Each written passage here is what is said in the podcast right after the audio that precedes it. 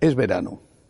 En verano no suele haber muchas noticias y es mejor así porque cuando hay noticias importantes generalmente son malas noticias y por eso siguen las anteriores, siguen dando que hablar. Por ejemplo, el aborto. El Parlamento Europeo ha aprobado nada menos que con dos tercios de los votos que el aborto sea considerado un derecho humano es terrible. Y eso indica cómo está la situación en el viejo continente. Hay, a la vista de ese resultado, muchísimos políticos y los ciudadanos que les apoyan con sus votos que parecen decididos a suicidar a sus propios países, a suicidarse. Sobre todo porque es que en Europa por lo menos en la mayor parte de los países, la natalidad es bajísima, tan baja que no se alcanza ni siquiera de lejos el índice de mantenimiento de la población y que si se consigue salvar la cara es debido a la inmigración. Pues bien, no pasa nada. Para ellos la solución es matar, matar al inocente. Es la cultura de la muerte de la que habló San Juan Pablo II, resolver los problemas matando. Pero bueno, hay que ver que un tercio de los políticos europeos, es decir, un tercio de los europeos, sí que está a favor de la vida. Por lo tanto, no está todo perdido. Y este tercio que quiere estar a favor de la vida está cada vez más animado la sentencia de la Corte Suprema de Estados Unidos en contra del aborto, de que sea considerado un derecho, ha levantado mucho los ánimos y una prueba han sido las recientes manifestaciones a favor de la vida más numerosas que nunca en Irlanda, por ejemplo, o en, o en España. Los que están a favor de la muerte como solución de los problemas están ya espiritualmente muertos. Ellos no lo saben, pero el futuro no es suyo. No es suyo porque la muerte, la destrucción, no puede construir nada. Solo sabe eso, arrasar y destruir. Otro tema ha sido una más de las entrevistas eh, hechas al Papa Francisco. En ella, en este caso la que ha realizado el periodista de la agencia Reuters, en ella le preguntan al Papa, entre otras cosas, de nuevo sobre el aborto. Eh, el Papa ha sido muy claro al respecto, mm, ha dicho que no quiere pronunciarse sobre la eh, sentencia de la Corte Suprema norteamericana, lo cual no ha hecho el Parlamento Europeo, que ha condenado dicha sentencia haciendo un acto de injerencia en otro país, eh, en este caso en Estados Unidos. El Papa ha dicho que sobre eso no quiere pronunciarse, pero que considera el aborto algo abominable y ha comparado a las mujeres que van a los abortorios y a los que las ayudan, las ha comparado con las personas que contratan a un sicario para matar a un enemigo, a un rival. Es una comparación que ya ha hecho otras veces, es una comparación durísima. El abortero, el médico que hace el aborto, es el más cruel, el más despreciable de los criminales, según el Papa, porque lo ha comparado con un sicario, alguien que mata por encargo. Estoy seguro de que no les ha gustado nada ni a las abortistas, ni a los que hacen abortos, ni a las empresas que viven del negocio de la muerte de los inocentes. Estoy seguro de que no les ha gustado nada, pero ha sido también en esa entrevista eh, noticia el, tema de eh, si el obispo puede o no negar la comunión a un político abortista. El Papa ha dicho que el obispo nunca debe dejar de ser un pastor. Bueno, esta respuesta del Papa ha sido interpretada generalmente como una crítica al arzobispo de San Francisco, Monseñor Cordileone, porque éste le ha negado la posibilidad de comulgar a Nancy Pelosi, que es la presidenta del Congreso norteamericano eh, del Partido Demócrata, y eh, que se confiesa eh, católica practicante y que recientemente, incluso el día de San Pedro y San Pablo, recibió la comunión en el Vaticano. Yo no veo por qué sea una crítica a Monseñor Cordileone, quizá yo sea muy ingenuo, pero es que eh, eh, el Papa ha dicho que el buen pastor el obispo tiene que ser un buen pastor siempre. Pues claro, eso es lo que ha hecho Monseñor Cordileone, ser un buen pastor. Ha advertido a esta señora, que se confiesa buena católica, le ha advertido de la gravedad de sus actos y le ha hecho ver que tiene que convertirse, que tiene que rechazar el mal que está haciendo. Eso es lo que hace un buen pastor.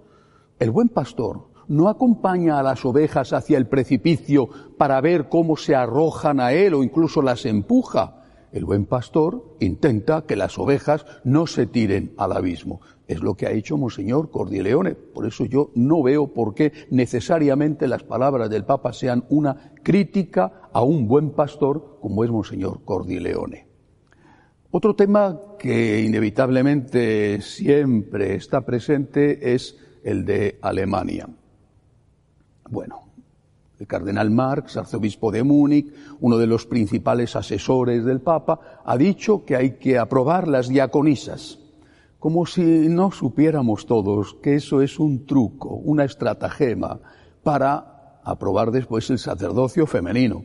Primero dicen que las diaconisas no tienen nada que ver con el sacramento del orden y que son unas auxiliares en la labor del sacerdote, como pueden serlo los acólitos, o en este caso las, las acólitos. Bueno, pero una vez que estuvieran ordenadas las diaconisas, dirían inmediatamente los mismos, los mismos que ahora están diciendo que no tienen nada que ver con el sacramento del orden, dirían inmediatamente que efectivamente sí tiene que ver con el sacramento del orden, que tiene tres grados y que el primer grado de los cuales es precisamente el diaconado.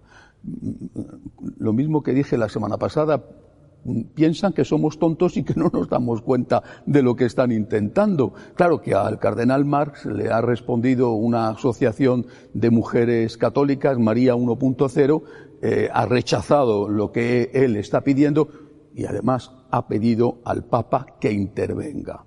Son más cada vez más las voces que desde Alemania se pronuncian a favor de una intervención rápida, urgente, cuanto antes del Papa para evitar que esto vaya más. Esta, esta semana un conocido sacerdote ha expresado su malestar, su enfado, ha dicho, su enfado por la pasividad del Vaticano y ha dicho que hace ya muchísimo tiempo que se está permitiendo en Alemania y en otros países que se acentúe y se produzca la división de la Iglesia.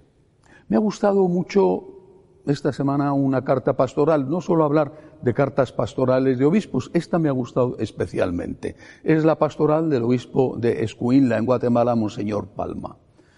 La delincuencia, el aumento de la delincuencia en Guatemala, eh, por desgracia, es tremendo, es, es, cada vez más peligroso según los índices y según lo que denuncia este obispo. Pero él no se ha conformado con denunciar el aumento de la criminalidad, que es lo que hacen generalmente los obispos, que son políticamente muy correctos y que dicen lo que se espera que digan y que generalmente no son escuchados por nadie y sus palabras sirven para muy poco, si es que sirven para algo.